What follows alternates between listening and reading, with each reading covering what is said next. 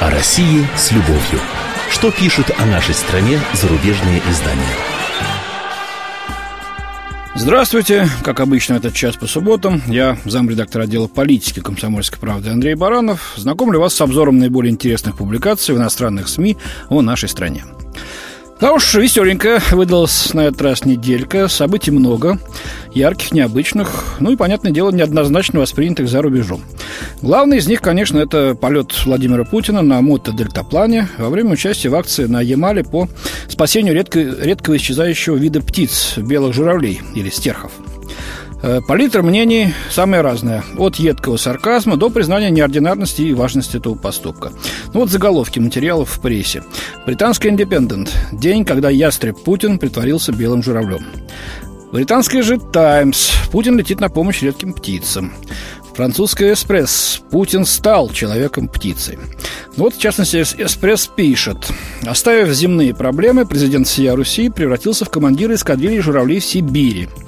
Сообщение Кремля об участии Путина в этом проекте сопровождалось его фотографиями в белом комбинезоне на дельтаплане в компании этих огромных птиц. Путин демонстрирует свою причастность к сохранению защищаемых видов, появляясь в тайге рядом с сибирским тигром или в Арктике с белым медведем, напоминает издание.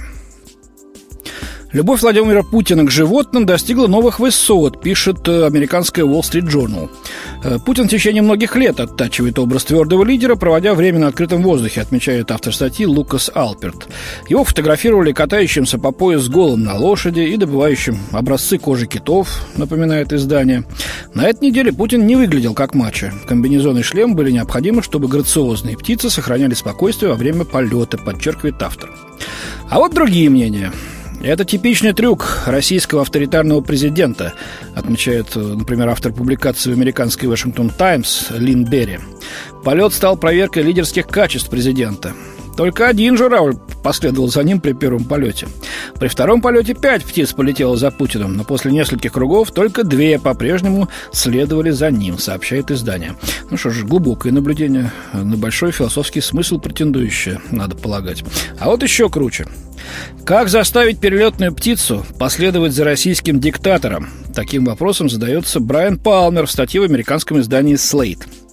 Действительно ли птицы могут поверить, что бывший агент КГБ на дельтаплане является одним из них только потому, что на него надет искусственный клюв, спрашивает автор. Не совсем так. Однако научить перелетных птиц летать за дельтапланом относительно легко, отмечает в статье. Ну, пусть попробует. Давай, Брайан. А мы потом посмеемся. Ну, или поаплодируем, смотря как у вас получится. А, сложно вспомнить, когда трюк Путина вызывал такой повсеместный истерический смех. Это уже пишет э, в э, издании э, The New Republic Юлия Йоффе. Теперь, когда его государство оказывает давление на оппозицию, он выглядит человеком, который потерял связь не только с политической обстановкой, но и вообще с реальностью. Уж лучше, чтоб тебя боялись, а не смеялись над тобой, отмечает автор статьи. Ну, вот вам, ребята, я смотрю, не угодишь. Вот метро мне, да? Он адекватный, вменяемый, связи с реальностью не потерял. Поэтому Юлия Йоффи смеяться над его нелепыми, дурацкими, прям так скажем, эскападами в адрес России не посмеет. Ни-ни. Или, скажем, Барак Обама, который варит собственное пиво в Белом доме и рекламирует его рецепты и, так сказать, даже чуть ли не продает. А его жена, жена Мишель э, там же под окнами разводит в огороде огурчики с редисочкой. Смешно?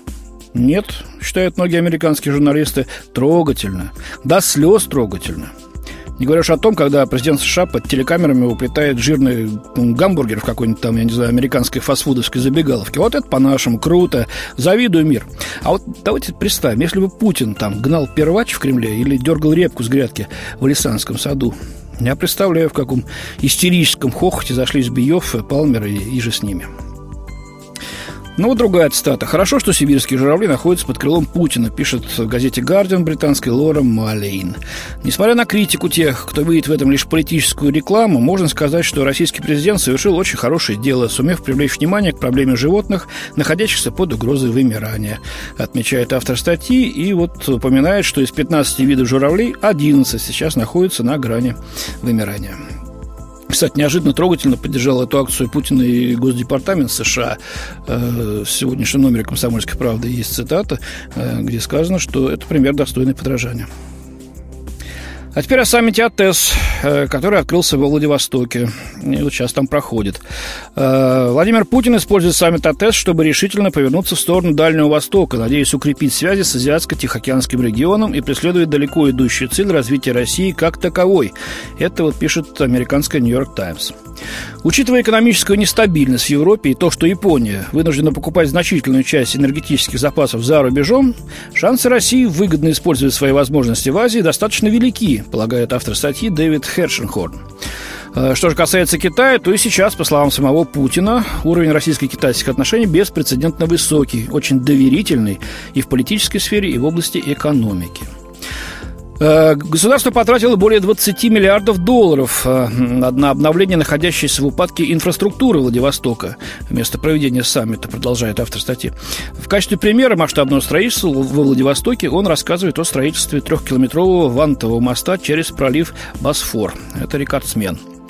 А, по мнению автора, местные чиновники буквально купаются во внимании Москвы, о чем свидетельствует и создание нового федерального агентства по развитию Дальнего Востока и огромный объем поступающих федеральных средств. Другая статья. Владивосток как метафора российских амбиций. Так озаглавлен материал Марка Маккиннона в канадской Globe and Mail. Э, ну, дальше очень похоже на публикацию из Нью-Йорк Таймс, которую я только что процитировал. Э, Путин пытает, будет пытаться убедить лидеров стран АТС, что Россия готова играть более значительную роль в Азии, а Владивосток наряду с Пекином, Сеулом и Токио может стать одним из экономических центров Северо-Восточной Азии. Но дальше есть разночтение. Единственная проблема, пишет автор, том, что Владивосток в этом окружении выглядит так же неуместно, как человек в костюме птицы, пытающийся летать вместе с сибирскими журавлями. В то время как официальные делегации будут впечатлены современным и хорошо охраняемым местом проведения саммита на острове Русский, предприниматели, которые соберутся на полях саммита, увидят, насколько Дальний Восток России отстал от экономических держав, с которыми он стремится летать в одной стае, и как часто бизнес в России держится на честном слове и одном крыле, иронизирует автор. Ну что ж, уважаемый Марк Маккинон, стерхов иным путем, как вести за собой на дельтаплане, увы, не спасешь. И метод этот, кстати, был впервые разработан на Западе, а нами лишь перенят. Э, но так отсталый регион без привлечения инвестиций, без развития инфраструктуры не поднимешь. И саммит АТС, несмотря на недоделки, какие-то упущения, а что, ну, на аналогичных саммитах в Канаде их не было, что ли? Э, как раз вот он призван, э, этот саммит, этой задачи поднять региона и помочь. Насколько эффективно? Ну, тут уж дело в руках самих участников, я думаю, этого форума. Уверен, там будут заключены крупнейшие сделки, способные двинуть развитие региона вперед. Двухсотлетие Бородинской битвы тоже не осталось без внимания наших зарубежных коллег. В первую очередь, из какой страны, как вы думаете? Ну, правильно, из Франции, конечно. Мероприятия, связанные с 200-летием Бородинского сражения, затмили собой даже День памяти жертв терроризма, пишет э, Стефано Маньи э, в материале, опубликованном в издании «Ла Пиньон». 200 лет назад русские под командованием полководца Михаила Кутузова дали сражение под Москвой, чтобы остановить наступающие войска Наполеона. Русские потерпели поражение, но позднее нанесли противнику чудовищные потери, пишет издание. Эта историческая битва стала политическим поводом. Царь Владимир Путин воспользовался им, чтобы произнести свой лозунг о национальном единстве. Ну, а дальше у автора идет все по накатанной. Там смешались кучу кони, люди. Смотрите. Однако торжественные мероприятия заставили отступить на второй план годовщину не столь давнего печального эпизода года, трагедию в Беслане 3 сентября 2004 года, пишет автор статьи. Кремль предпочитает проектировать картину победы, скрывая трагедию. Он делает это, исходя из соображений величия ради начала других националистических баталий, как, например, защита русскоговорящих граждан в Латвии и Эстонии. Обе эти страны, которые являются членами Евросоюза, обвиняются в том, что не предоставляют им русским, то бишь гражданство. По мнению министра иностранных дел Сергея Лаврова, это нарушение прав человека. Москва просит Европу вмешаться, чтобы продвигать русский русский патриотизм, в том числе и за пределами России. Ну, в общем, все в дыму у автора, ничего не поймешь, все смешано. Ну ладно, бог с ним, с Наполеоном, там, который принес своим нашествием на Россию смерть сотням тысяч людей и разорение огромных территорий. Выгнали его, как известно, с горски того, что осталось от Великой Армии, и по делам. Ну, причем здесь Беслан, причем здесь русские в Прибалтике, чьи права действительно наглые и откровенно попираются этими членами Евросоюза и НАТО. Эх, а вот другой ракурс на историческую битву, тоже острый, связанный с современностью, ну, правдивый, на мой взгляд. Э, Кристина Нарижная из американской Лос-Анджелес Таймс пишет, на Бородинском поле развернулась война с коттеджами. Российские власти сделали возможным наступление коттеджей на земле военно-исторического музея-заповедника Бородино, где 200 лет назад русские солдаты вступили в сторгшееся на территорию страны французской армии сражения, которое обессмертил Лев Толстой в «Войне и мире». Двухэтажные современные дачи вырастают на холмистом лугу, где состоялась битва, которую многие считают поворотной в ходе войны с французами, отмечает автор. В прошлом месяце президент Владимир Путин, первый глава государства, появившийся на праздновании годовщины сражения с тех пор, как царь Николай II посетил Бородино в 1912 году, приказал своим подчиненным подготовить законопроекты, которые бы охраняли Бородино и другие исторические заповедники, сообщает Нарижная. Советское правительство объявило Бородино национальным заповедником и определило его границы в 1961 году, но по неясным причинам их официально не включили в государственный регистр, отмечает издание. В 2009 году вышел федеральный закон, который позволил превращать сельскохозяйственные угодья в гораздо более ценные участки под застройку. В результате, в основном на окраинах заповедника, пока что, слава богу, только выросло более сотни коттеджей, сообщает издание. Кристина Нарижная описывает развернувшись вокруг застройки события. В конце концов, после многочисленных писем от сотрудников Бородинского музея и возмущенных активистов, Кремль взялся за это дело и был начато расследование. Этой весной суд постановил снести 11 коттеджей. Жалобы относительно других других зданий пока рассматриваются. Вот такое эхо Бородина в наше время. К другим темам. А именно к спорному, по мнению многих, я тоже так считаю, кстати, закону о защите детей от информации СМИ, причиняющей вред их здоровью и развитию, так он называется. Ну, то есть это вот появившееся с 1 сентября ограничения значочки такие 12+, 16+, даже 18+, и так далее. А, действительно, там много странных положений. Мы подробно обсуждали их и на странице комсомолки, и в эфире радио и телевидения КП, и на нашем сайте. Кому интересно, кстати, ознакомиться с этой дискуссией, милости просим, заходите в интернете на адрес www.kp.ru почитайте. Так вот, положение, положение спорных в законе хватает, э, но на Западе почему-то все привычно свалили на многострадального Владимира Владимировича Путина. Конечно, это он кашу заварил. И богу, сами как дети прям. Вот некий Асота из испанской провинциальной газеты э, «Вос де Галисия», «Голос Галиции», пишет Путину не нравится царапка и щекотка. Э, новый российский закон обязывает телекомпании вырезать из мультсериала «Симпсоны» сцены с участием царапки и щекотки. Это самые жестокие коты и мышь на телевидении, персонажи сериала в сериале, кровавой пародии на Тома и Джерри, поясняет журналист Сота. Вдобавок, самые жестокие эпизоды «Симпсонов», как и сериал «Южный парк», теперь разрешены к показу только с 11 вечера до 4 утра. Из «Южного парка» российские цензоры хотят исключить не только убийство Кенни, но и часто звучащее слово «сукин сын», отмечает газета. Со своей стороны, некоторые российские телевизионщики назвали закон расплывчатым и несправедливым. Они опасаются, что в прайм-тайм нельзя будет показывать, например, фильмы «Красота по-американски» или «Ромео и Джульетта». Вот к чему приводит закручивание гаек Путиным в России, глубокомысленно замечает провинциальный испанский журналист. Ему вторит Андре Баллен из Financial Times Deutschland. Цензура в России «Батюшка Путин» и «Курящий волк». Власти снова решили навести порядок в СМИ. С 1 сентября передачи, признанные вредными для детей и юношества, должны нести соответствующую маркировку. Издание со ссылкой на Роскомнадзор сообщает, что вредно признается все, что может привести к злоупотреблению наркотиками или алкоголем, проституции или азартным играм, а также передачи, ставящие под сомнение семейные ценности. Автор напоминает, что в СМИ поднялась волна возмущения, когда стало известно, что в черный список попадают «Ну, погоди» и «Чебурашка». А, однако волк и заяц попали в число защищаемых видов в итоге. Существование серого мультяшного чудища из 60-х годов с завидным упорством и без существенных успехов охотящегося за маленьким грызуном, курящего одну сигарету за другой и пьющего пиво обеспечено. Роскомнадзор даже объявил его культурным наследием, продолжает автор. Однако другим детским фильмам тоже придется надеяться на исключительный статус, поскольку их содержание зачастую не соответствует новому закону о защите детей. Знаменитой ведьме Бабе Яге придется бороться с извинениями в каннибализме э, извините, с обвинениями в каннибализме. Огнедыщий Змей Горыныч подозревается в терроризме, а Кощей Бессмертному, рецидивисту, похищаемому невест, место не на детском телевидении, а в лучшем случае в хамовническом суде, пишет автор. Никто не спорит с тем, что важно оградить детей от насилия и порнографии, однако всемогущая путинская власть все сильнее старается определять содержание СМИ, продолжает он.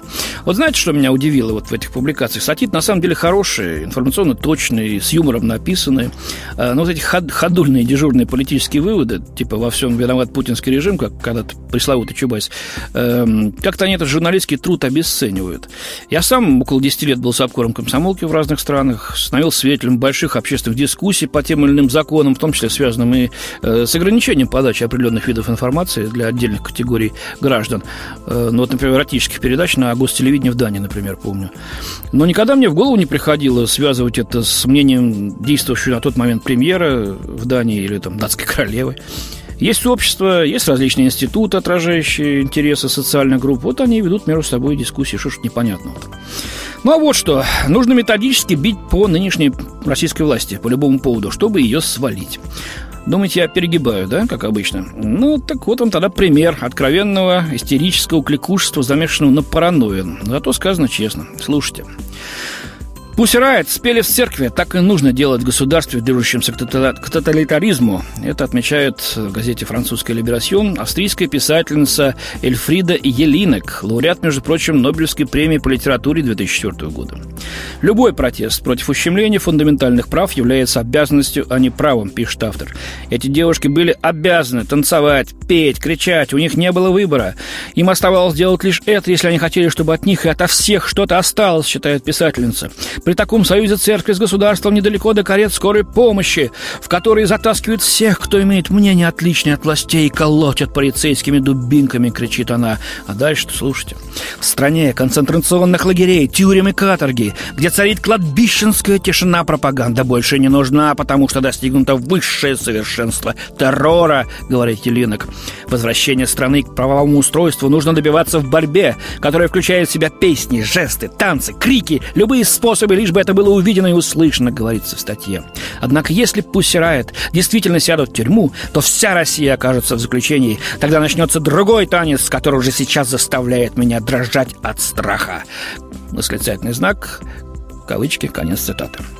Очень литературно, но столь же натянуто, лживо и лицемерно. Мое мнение. Прямо сейчас она задрожит. Пусть пойдет лучше в универсам, купит мороженую курочку, разморожит, Разогреет, скушает, авось полегчает. У меня на сегодня все. До свидания. Хороших выходных. В студии был замредактор отдела политики комсомольской правды Андрей Баранов. О России с любовью. Что пишут о нашей стране зарубежные издания?